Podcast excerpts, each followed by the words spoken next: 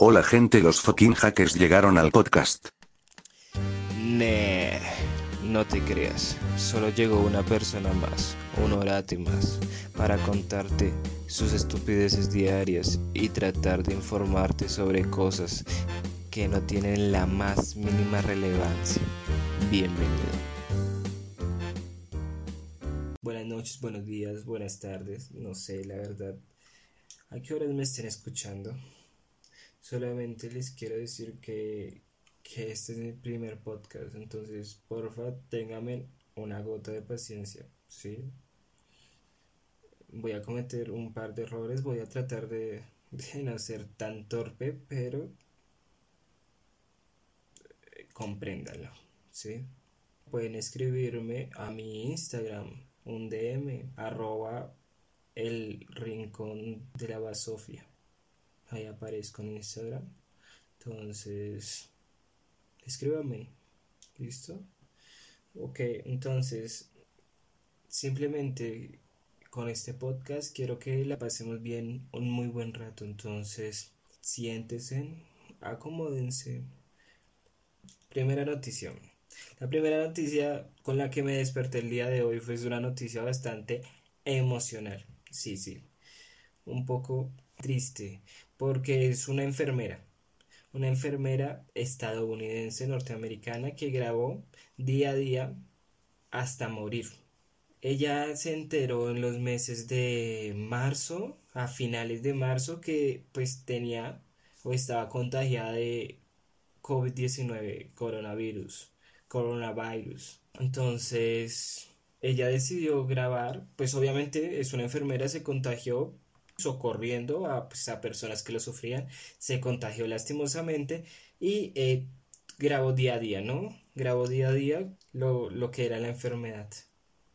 Lo heroico de esta enfermera que se llama Pamela Orlando es que grabó hasta el último día, literal. Ella no podía hablar, así lo dicen los medios, como El Tiempo y RT en español, no podía hablar y aún así seguía grabando lo que pasaba.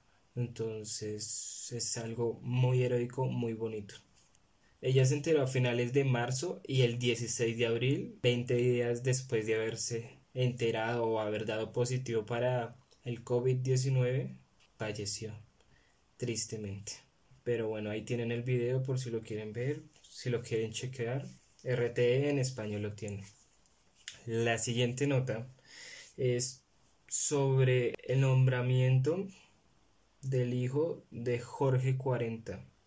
Esto es la verdad algo que me dejó impactado porque lo nombraron como coordinador.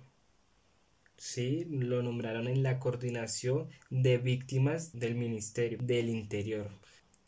Eh, Jorge 40 fue un ex comandante paramilitar colombiano.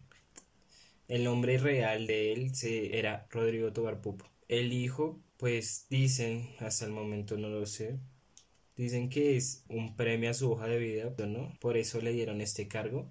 Sigamos, sigamos. Ustedes pues ya la, lo, lo, lo entenderán, ¿no? Hacia dónde va esto más o menos. Por ejemplo, el encabezado de la revista Semana hablando sobre esto, que fue el 23, ayer. Dice Jorge Rodrigo Tobar, hijo de tigre no sale pintado. La controversia que generó el nombramiento del hijo de Jorge 40 en la coordinación de víctimas del Ministerio del Interior fue un premio a una buena hoja de vida, un desafío a la opinión pública y a una frente a las víctimas. Una hoja de vida. Un desafío a la opinión pública y una afrente y una fue un desafío a la opinión pública y una frente a las víctimas. No hay duda de que la hoja de vida y la trayectoria profesional de Jorge, Jorge Rodrigo Tobar cumple de sobra los requisitos para el cargo de coordinador de víctimas del Ministerio del interior.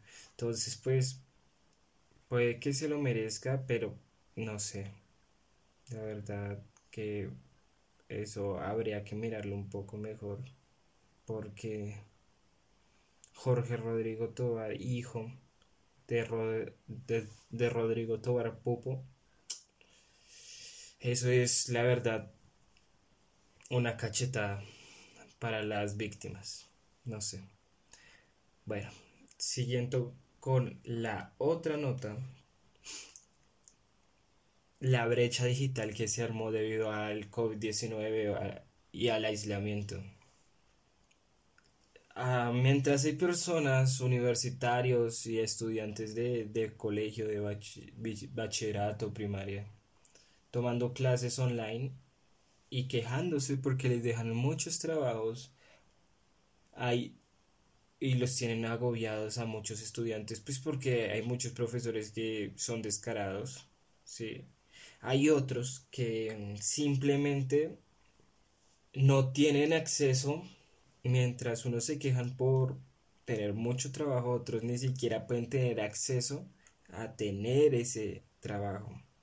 Entonces, es una brecha digital enorme y es una realidad la que está viviendo Colombia en este instante, ¿no? Bueno, otra nota es la de China y Estados Unidos al borde, como lo dijo el ministro exterior de China, al borde de la Guerra Fría o de una Guerra Fría. Como lo dice la columna, en la columna de este domingo, el ministro de China de Relaciones Exteriores, Wang Yi, dijo que Washington se había infectado con un virus político que aprovecha todas las ocasiones para atacar y difamar a China.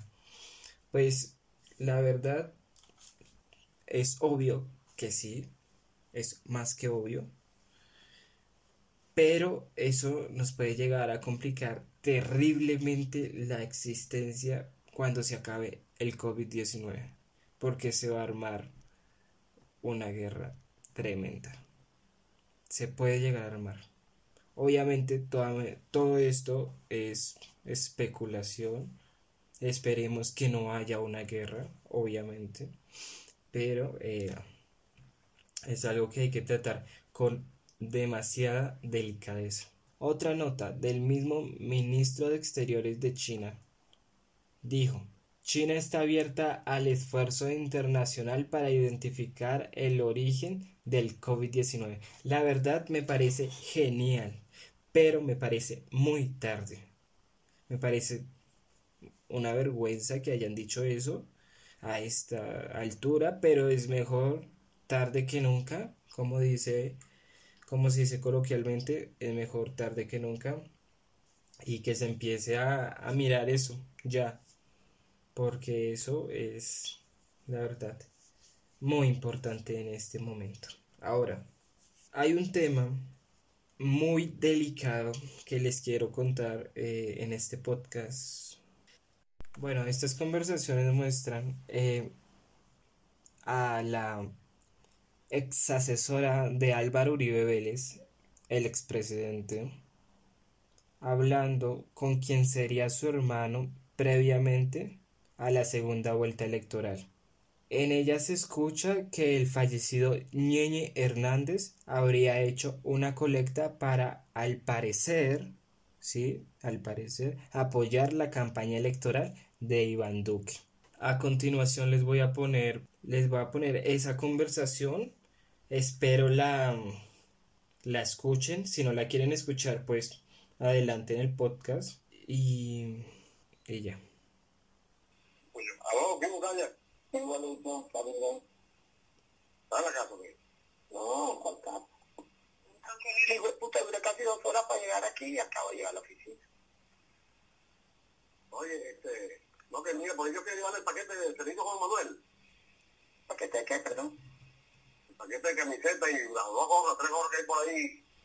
Y Juan Manuel, ese, ese muchacho que tiene gente, le dice que necesita camiseta, todo lo que hay que dar al alto, vadillo, patillal.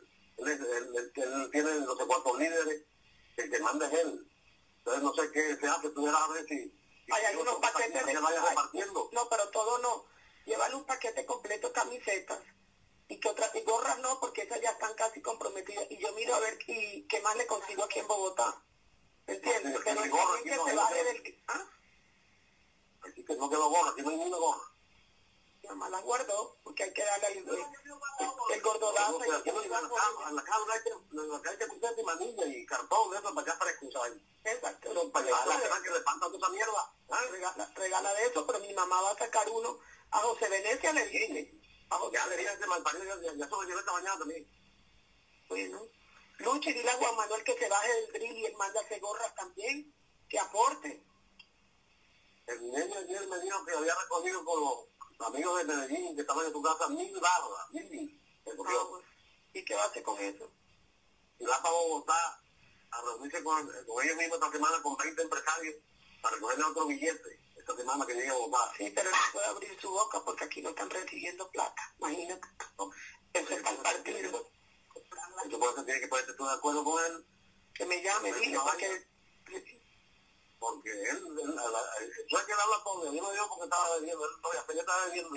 Regálale un poquito. Entonces tú tienes que ponerte de acuerdo con él, a ver por qué lado se entrega y sabe, me parece que era algo. Porque me dijo que había levantado con los manes que estaban ahí, con el dinero y los dos más, mil barras. Ojalá, yo quisiera. Bueno, como pudieron escuchar, dice así, el ñeñe me dijo que ayer había recogido con los amigos de Medellín que estaban en su casa mil barras. ¿Y qué va a hacer con eso? Dice que se va para Bogotá a reunirse con 20 empresarios para recoger para recogerles otro billete. Sí, pero él no puede abrir su boca porque aquí no están recibiendo plata. Imagínate tú, eso es para el partido. Por eso tienes tú que ponerte de acuerdo con él. Que me llame, dile. Tú sabes que él habla todo, a mí me a mí, a mí me lo dijo el otro día, que estaba bebiendo. Tienes que ponerte de acuerdo con él, a ver por qué lado se entrega esa vaina, para ver si se queda algo. Me dijo que había levantado con los manes que estaban ahí, con Jaime Pineda y dos más mil barras. Ojalá yo quisiera. Estos son algunos apartes de la transcripción del audio publicado por la revista Semana. ¿Ok? Dusan explicó que al referirse a mil barras se estaría hablando de millones como forma de expresión en la costa caribe mientras cuestiona sobre el registro de esos dineros. Si estuviera dirigidos a la campaña presi- presidencial, así como hace énfasis en el origen de los apoyos a candidatos. A su vez, la periodista manifiesta que el ñeñe proviene de una mafia poderosa que se mueve por parte del Caribe con toda la frescura del caso y según se expresó el nombre de, Ja- de Jaime Pineda correspondería a un dirigente deportivo. Bueno, como lo pudieron ver, gracias a estas grabaciones, o bueno, a esta en específico, eh, la ex la ex asesora de, de Uribe tendrá que declarar. Bueno, gracias a estas grabaciones, o bueno, a esta en específico, eh, por ñeñe política se llamará a interrogatorio a Claudia Daza, la ex asesora de Álvaro Uribe. Eso, eh, eh, y ese es el encabezado de, de la revista El Tiempo. Entonces, si quieren ver o algo más sobre esta noticia, ahí está, ahí lo dice en específico. ¿Listo? Ok. eh, también se está hablando sobre que Álvaro Uribe Vélez tendría que ir a declarar también a este problema. Dice, dice Pulso. El fiscal general de la Nación, Francisco Barbosa, dio a conocer la determinación en entrevista con El Tiempo, donde sostuvo que Daza sería interrogado como, indici- indicida por presunto caso de corrupción electoral. El funcionario agregó al diario que está pidiendo información a la registraduría sobre las pasadas elecciones presidenciales en los departamentos de Atlántico, Cesar, La Guajira y Magdalena, además de llamar a la calle Daza, el fiscal dijo que se, que se harán entrevistas a personas que hablan con José Guillermo Hernández, conocido como el Ñeñe Hernández. Bueno, eso, eso es lo que dice y es algo muy bueno, muy bueno. A ver si se, se, se puede, se puede meter al menos a alguien a, a la cárcel, ¿no? alguien que pague, porque si, si resulta ser cierto, eh, es algo muy grave que un presidente pues, haya llegado a, ser jefe de Estado con dineros de la mafia. Pues ya pasó una vez y pues ha pasado más de una vez. Pero ya por lo menos, ya, ya debería ser, ya eso debió de cambiar hace hartísimo tiempo, pensaría yo. Y no se puede volver a, a los años 90, donde el narcotráfico era el pan de cada día. Bueno, vamos a otra nota y es la serie Matarife. Me imagino que ustedes, muchos de ustedes ya, ya han escuchado de ella y otros pues la han visto. Porque pues al día de hoy ya, ya salió el primer capítulo. La verdad, les digo la verdad, me pareció muy buena, pero deja mucho que desear. Es una serie muy sobrevalorada. Pues yo aquí la verdad no apoyo a nadie, la verdad a mí todos los políticos me dan igual. Solo pues quiero que, se haga justicia, ¿no? Una mínima de justicia. No pido que, uff, se meta a la cárcel a, todos los políticos porque no va a ser así. Una mínima de justicia es lo que imploro. Pero pues ya que no va a suceder, pues divertirnos un rato, ¿no? Con estas cosas periodísticas. con, con la revista Semana, el tiempo que sacan esas investigaciones. Ah, bueno, aunque el tiempo está más comprado que quién sabe qué. Y, el espectador ahí también tiene su, su alguito con, con una persona del grupo Aval que no quiero mencionar. Bueno, y como sé que muchos de ustedes eh, quieren saber la, las respuestas de Álvaro Uribe Vélez hacia la serie Matarife, pues aquí se las tengo. Dura, es muy corta, dura tres minutos, entonces aquí se las dejo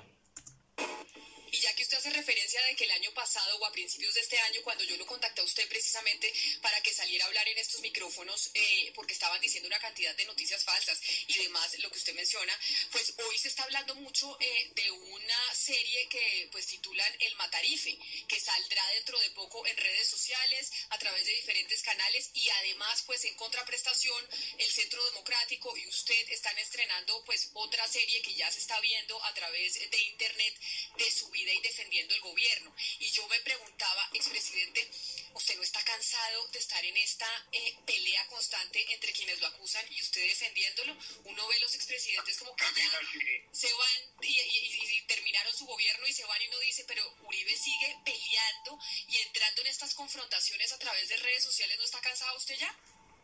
Daniela, si tú ves mis redes, a peleas que hay. Yo he estado dedicado a la pandemia por ejemplo, esta mañana en el partido tuvimos una larga reunión virtual con la Dirección de Bienestar Familiar, la asesora de niños de la, del despacho de la primera dama, con madres comunitarias de todo el país. En ese tema hemos estado dedicados al diálogo sobre la pandemia, apoyamos al gobierno, le pedimos más, en eso hemos estado y, en lo que sea trabajar por Colombia en estos aspectos uno no se puede cansar, Camila. Pero, ¿por qué pero, expresidente, venga, le digo una cosa para que vayamos adentrándonos en el tema de la entrevista. Y es, yo cada vez que leo entrevistas de periodistas, cuando uno ve entrevistas de periodistas en periódicos, en revistas, le preguntan quién es el entrevistado más difícil. Y en los últimos años coinciden muchos de ellos, yo me imagino que usted ha leído esas entrevistas también, en decir que el, el entrevistado más difícil es usted. Y le preguntan por qué el entrevistado más difícil es el expresidente y hoy senador Álvaro Uribe. Y dicen, porque el expresidente Uribe, uno le pregunta una cosa y él responde otra. ¿Por qué, expresidente? Yo le pregunté si usted estaba cansado. Dígame. Uno, uno está concentrado en unos temas. Ejemplo, yo ahora he estado totalmente concentrado en este tema de la pandemia, estudiándolo desde el tema de la salud, desde el punto de vista económico y social, estudiando, eh, motivando al partido a que ayudemos que ya los, todos los senadores aportamos para poder llevar la UCI a, a Puerto Carreño, a Leticia, Pero, que ya llevamos el respirador a una parte a la otra. Entonces uno también tiene el alma sintonizada con unos temas, imagínate. Yo en julio voy a cumplir 68 años y creo haberle servido al país honorablemente. Como pudieron escuchar, no dio ninguna respuesta. Sí, eso, eso fue básicamente todo. Esta es la única respuesta, bueno, medio respuesta que se ha visto hasta el momento de hoy sobre esta serie. No ha querido hablar, no ha querido dar declaraciones. No creo que las dé la verdad. Porque pues al, al a, a él hablar sobre esta serie, pues le va a dar mucho más importancia y eso es lo que no quiere entonces. Bueno, la siguiente nota es sobre el espionaje del ejército. Es algo muy bochornoso de pues de, del ejército nacional que hagan estas chuzadas. Es algo que ya se había hablado hace mucho tiempo, bueno, no mucho tiempo, hace dos o tres semanas se, había tocado ese tema, ¿no? Y ahora pues des- despierta furor, eh, tanto así que llevó a, a duros enfrentamientos entre varios dirigentes o líderes de, de- de partidos. Eh, les voy a dejar la nota de, Noticias Caracol. Sí, le voy a- les voy a dejar la, la nota. Un sector que genera 3 millones de empleos. 11 de la noche, 8 minutos a esta hora, se debate en el Congreso de la República los perfilamientos hechos por la inteligencia militar. Sectores afines al gobierno y a la oposición se enfrentaron echándose la culpa sobre la responsabilidad en este tema.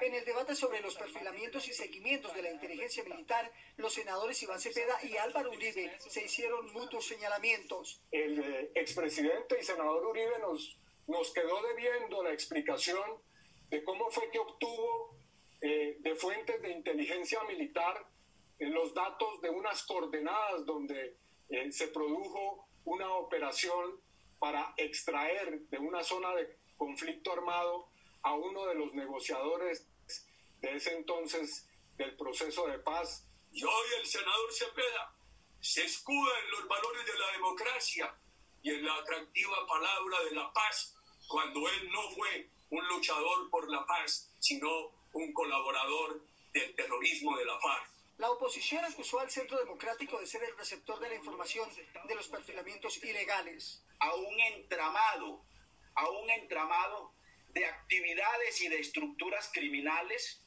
que están combinadas con una extrema derecha enquistada en el aparato militar del Estado para perseguir al opositor político. En el Centro Democrático hablamos duro, pero no robamos. Senador Sanguino, usted que habla tan duro, no le ha explicado al país cuál fue su participación en el carrusel de Bogotá. Y un tercer round tuvo como protagonistas al senador Iván Cepeda y al ministro de Defensa Carlos Holmes Trujillo. Usted es el jefe de una nueva operación Silencio en el país, que quiere ocultar, sepultar lo que se ha logrado eh, avanzar en las investigaciones. Ni nos vamos a dejar calumniar, ni nos vamos a dejar pretender poner contra la pared haciendo afirmaciones que no corresponden a la realidad. Holmes Trujillo negó que exista una operación silencio para tapar el escándalo de los perfilamientos. Bueno, eh, como pudieron escuchar, eh, fue algo muy fuerte y se hicieron varios se- señalamientos graves, ¿no? Graves y acusaciones. Entonces, es algo que en verdad no me deja consternado ni impactado. Me imagino que ustedes tampoco, pues, sabemos quiénes son ellos. Pero la verdad es algo que, que da risa, que da risa. No parece que me estuviese riendo, pero sí es algo que da risa. Porque sabemos quién es Álvaro Uribe, sabemos quiénes son el resto de senadores que estaban en esa discusión. Entonces es algo muy, muy normal.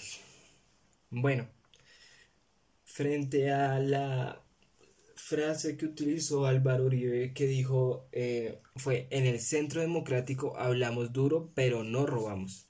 Bueno, ahora yo quisiera que escucharan esto. Eh, esto es... Eh, escúchenlo. Ustedes me dirán qué opinan después. Mano dura y corazón grande, Luis. Y en Guaduas tenemos el mejor candidato, Germán Herrera, una persona dedicada, una persona que se ha hecho a pulso, una persona que quiere trabajar por su pueblo y que quiere hacer grandes cosas por Guaduas y por toda la provincia. Votando por Germán Herrera damos garantía de manos limpias en la administración pública. Y los invito, queridos ciudadanos de Guaduas, con cariño, con gratitud, a votar por el doctor Wilson y por Germán Herrera el doctor Wilson a la gobernación, Germán a la alcaldía. El país necesita garantizar la seguridad, derrotar la corrupción. El centro democrático hablamos duro, pero no robamos. Bueno, como pudieron escuchar, el presidente Álvaro Uribe estaba apoyando al alcalde de Guaduas, el cual eh, fue capturado por corrupción. Entonces es un muy buen video, un video, una sátira que le hicieron al presidente, una sátira política, un buen chiste. Pueden encontrarlo en el Instagram de teleshow.tv. Ahí pueden encontrarlo. Es, es, un buen canal, lo recomiendo. Eh, y ahí, ahí pues se denota el video.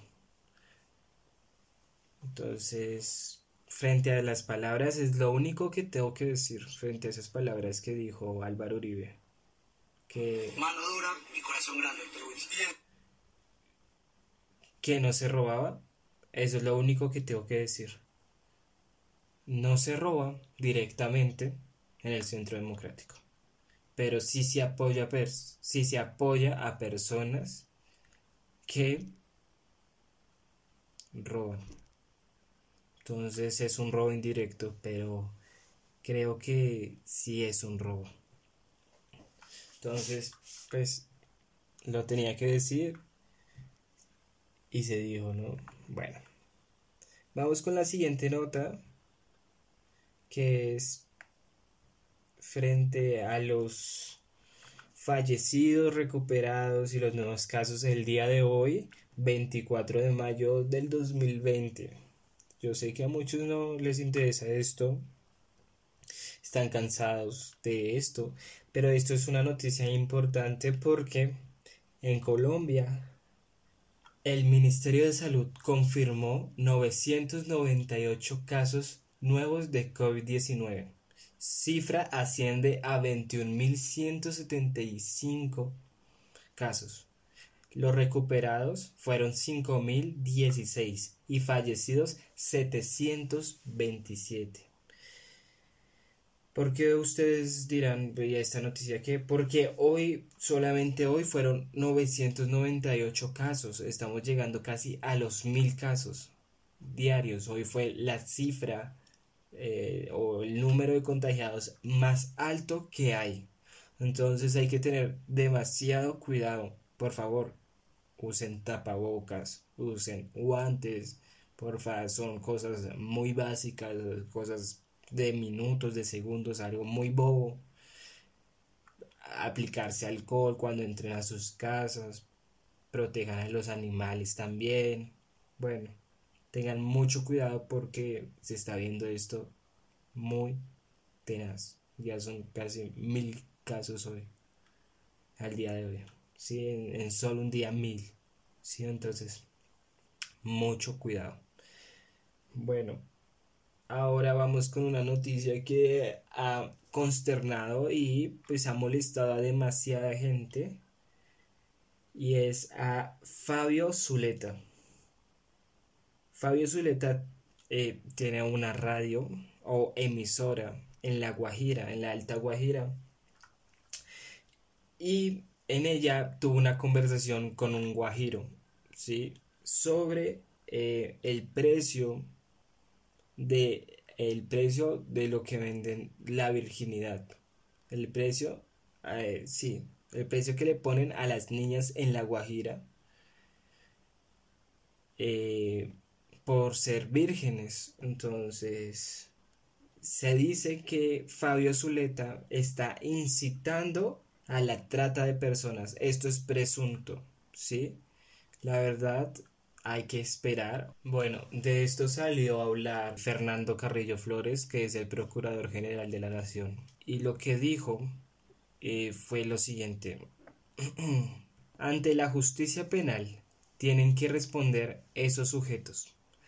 Esta tarde he presentado la denuncia, pues no vamos a permitir que se juegue con la dignidad de ninguna mujer.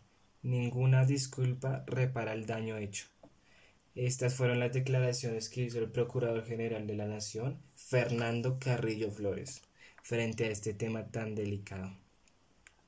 Bueno, a continuación les voy a dejar el audio, dura muy poco. Eh, el audio dura dos, dos minutos con 20 segundos, es demasiado corto, entonces escúchenlo porfa.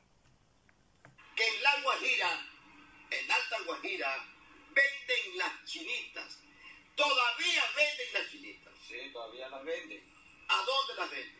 En toda la región, que sea eh, toda, que, que es Uribia, que Marcao, Rihuacha, el Cabo La Vela, Media Luna, La Alta. ¿Y cuánto cuesta una chinita de 20, 22 años, así para mí? ¿Cuánto Ah, costaría? Bueno, para ti es más económico porque usted es una persona que lo hemos conocido y admiramos mucho su proyecto de todo esto. Bueno, vamos a dejárselo a Fabio como dejándole 5 millones de pesos. 5 millones. Eh, Señorita. Señorita, una majayura. Ah, dame a sonar, señores seguidores. Vamos, los viejones. No, y una majayura. La majayura tiene que saber hacer chichón, tiene que saber hacer artesanía. De todo. De Bueno, todo. Decime una cosa, Roberto. Esto no es vulgaridad. Esto es una charla que tengo con un paisano guajiro. Digo una cosa. Es verdad que las chinitas no tienen pelo abajo, que son así calungas. No, eh, hay algunos que no, no se han civilizado, todavía cargan eh, lo que usted dice, tienen pelo ahí abajo, algunos se han civilizado porque se han venido a, a la ciudad. Ya tienen, Ya las chinitas tienen, yo quiero una sin pelo. Ah, bueno, hay Calunga. unos Que, que vienen sin pelo. Bueno, tú lo enseñas después. Si vienes con pelo, tú le... Dime una cosa, me Roberto. Otra pregunta que dice la gente hace tiempo. ¿Es verdad que las chinitas no se mueven cuando están enganchadas? No, sí, se- ah, con, esta, con esto ahorita moderno, ahorita la musiquita esta ya se mueve ya. Ah, ya se mueve. Ya se mueve, la que ya. me van a traer a mí, ay, obvio, yo quiero que no se mueva para yo enseñarla. Hay, hay que traerla de, de allá, de la alta, de De la alta, yo la quiero es de la alta. Y De tenerla Nazaret. encerrada porque me la quitan. Después te la quitan. Sí, no, yo la voy a tener encerrada como una nenita. Para que me haga arepa, para que me hace amarillo, para que me rasque la cabeza. Que Que sea calunga, que no se mueva, así quiero yo. Ah, y que te haga una asesina en coco, Una asesina en coco. en coco con arrocito. Bueno, eh, como pudieron ver, pues ahí está la nota. Entonces, pues ya se los dejo. Omito ahí yo, la verdad, no, no quiero decir, no, no sé qué decir frente a esa situación. Es algo muy delicado. Entonces, la verdad, se lo dejo a, ustedes. Si tienen alguna duda, alguna pregunta, si quieren decirme algo, pueden escribirme a mi Instagram, eh, el rincón de la basofia.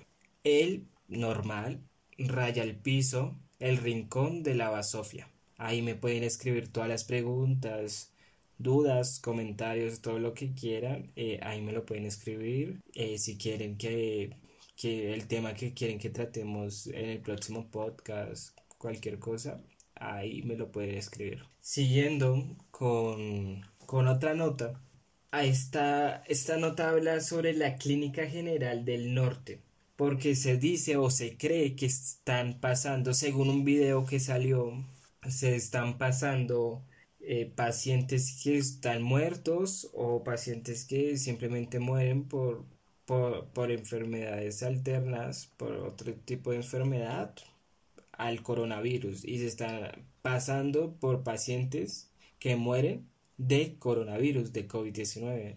Entonces esto es algo también muy delicado y pues eh, no se sabe, no se sabe porque pues es un video que grabó supuestamente, presuntamente una, una, la familiar de un paciente. Entonces eh, quiero que a continuación la escuchen. También eh, dura muy poquito, dura un minuto y 45 segundos, entonces ahí lo tienen.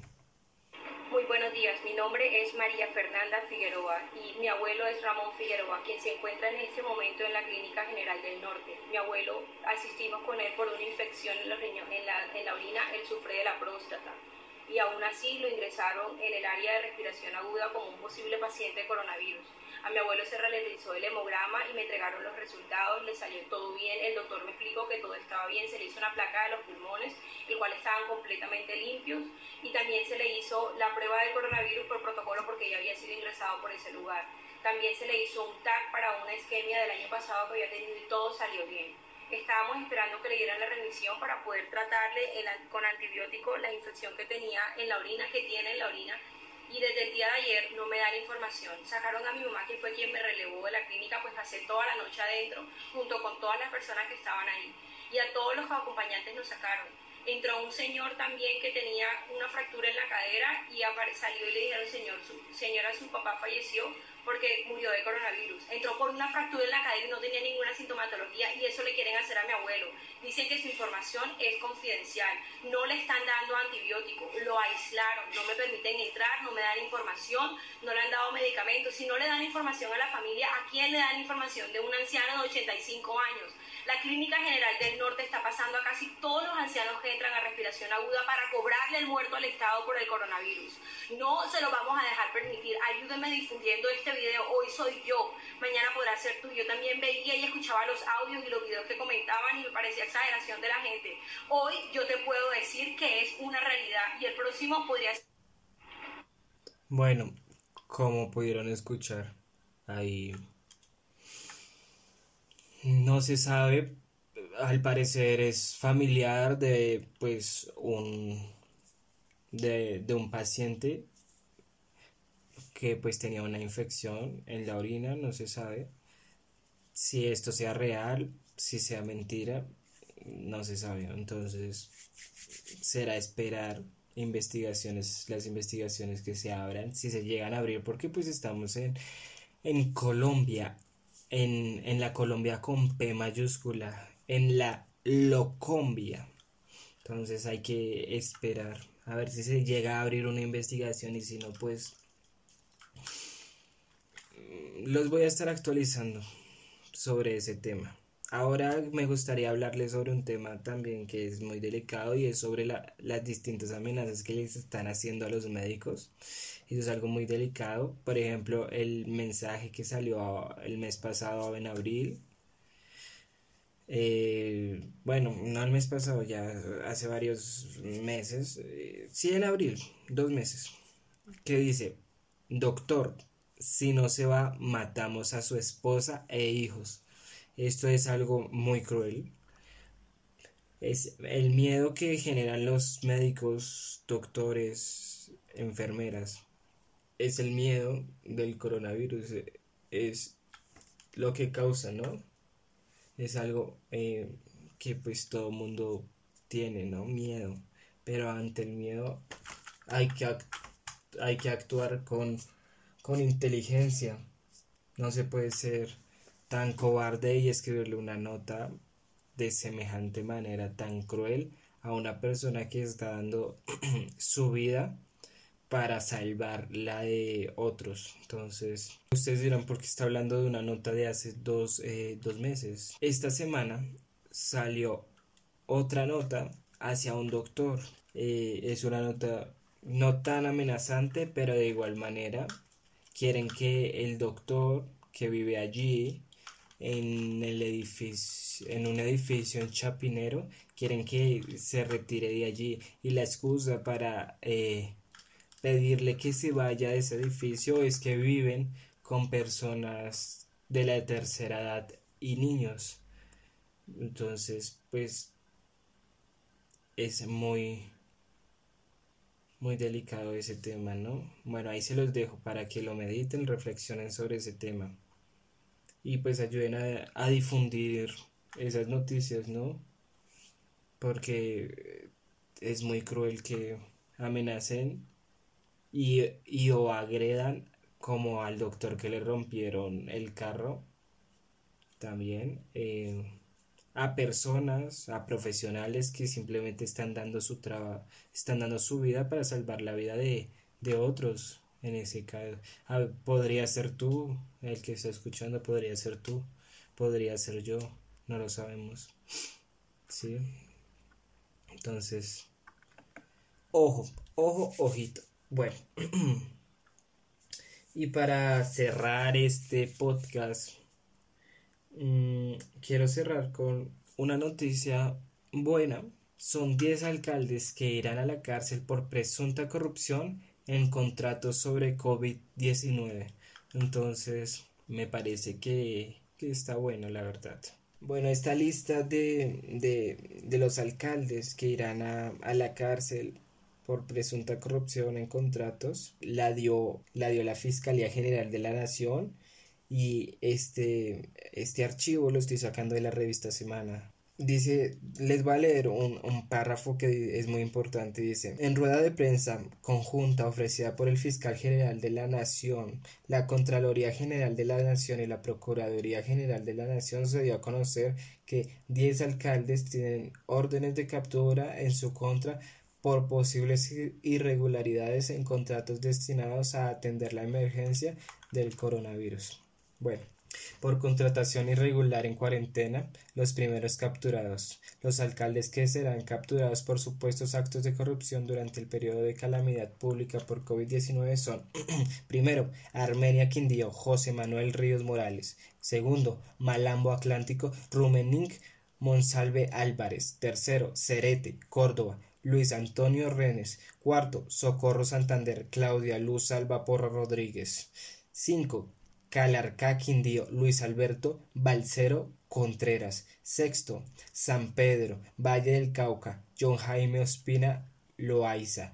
Séptimo, San Antonio, Tolima, Jorge Iván Vázquez Martínez. Octavo, Guaduas, Cundinamarca, Germán Herrera Gómez. Noveno, Palo Cabildo, Tolima, Nelson Gómez Velázquez. Décimo, Coveñas, Sucre, Rafael Antonio Espina, Toscano.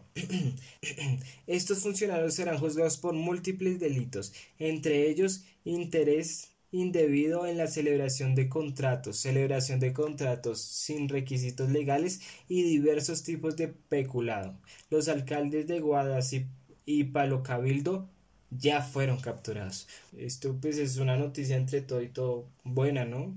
Por lo menos alguien fue capturado y será será judicializado. Porque tenás que hay gente, hay gente muriendo de hambre y los alcaldes en vez de estar repartiendo la comida se la están robando o se están robando el presupuesto. Bueno, no sé, es algo tenaz. Sí, pero bueno, estamos en Colombia, esto es muy normal también, ¿no? Bueno, y, para cerrar, quiero, esta sí es la última noticia. Quiero contarles sobre el concejal Carlos Carrillo, el que, el, el que fue elegido con la más alta votación en la historia del Partido Pueblo Democrático Alternativo en el Consejo de Bogotá con 32 mil votos. Él ocuparía el cargo durante el año 2020 como segundo vicepresidente de la Comisión Segunda Permanente del Plan de Desarrollo. Bueno, él fue nombrado el 17 de enero del 2020, ¿no? Ahora, ya que saben sobre él, hace un día tuiteó, les voy a leer literal lo que dice.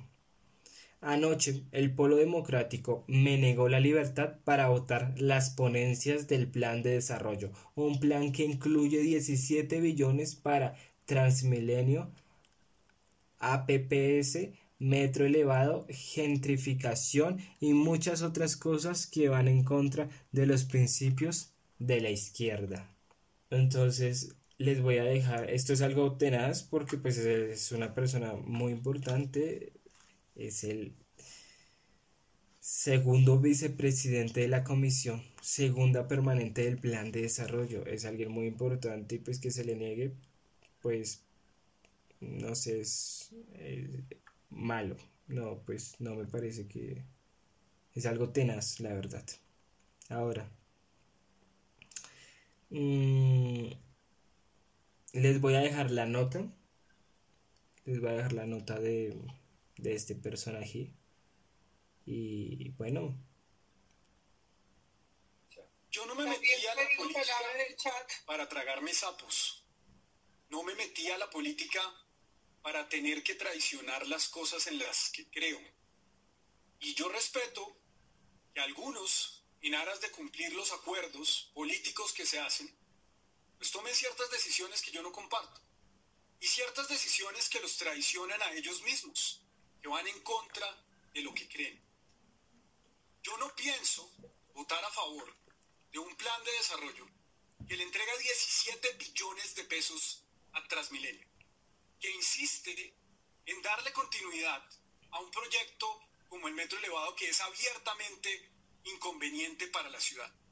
No pienso votar a favor de una ponencia que contra la que tengo además reparos morales que no voy a expresar. Entonces, dada esa circunstancia y dado el artículo 18 de la Constitución que me otorga el derecho a objetar conciencia, señora presidenta y colegas, me retiro de la sesión. Muchas gracias. Bueno, eso fue básicamente lo que pasó pues la verdad tiene cierta verdad, ¿no? 17 billones a, a Transmilenio, un sistema... Oh, Dios mío, eso no tiene presentación. Eh, no tiene presentación Transmilenio. Que estoy seguro que se ha robado toda la plata y se la va a seguir robando. Y si ese plan de desarrollo lo aprueban, se la va a robar. Se va a robar los 17 billones por ahí va a invertir dos o tres, no, ni siquiera, por ahí dos billones va a invertir, no va a invertir más. El resto se lo van a, a mecatear en cositos. Entonces, es algo muy, muy bueno lo que hizo este personaje. No es de mi, de mi agrado, pero igual eh, bien lo que hizo, porque ese plan de desarrollo no deberían aprobarlo. Bueno, y con esta noticia hemos terminado. Muchas gracias a todos los que me acompañaron hasta aquí. Que tengan un muy feliz día. Nos veremos. La verdad voy a tratar de hacer esto cada tres días, o sea, los miércoles o y los domingos cerrando para que pues no sea tan larga la, los podcasts para que me puedan escuchar en 20 minutos o 15 entonces voy a tratar de bajar un poquito más. Muchas gracias en serio por escucharme. Y si tienen alguna opinión o algo eh, ah, ya saben a dónde, a dónde escribirme. Eh, mi instagram es arroba eh, el rincón de la basofia Muchas gracias. Adiós.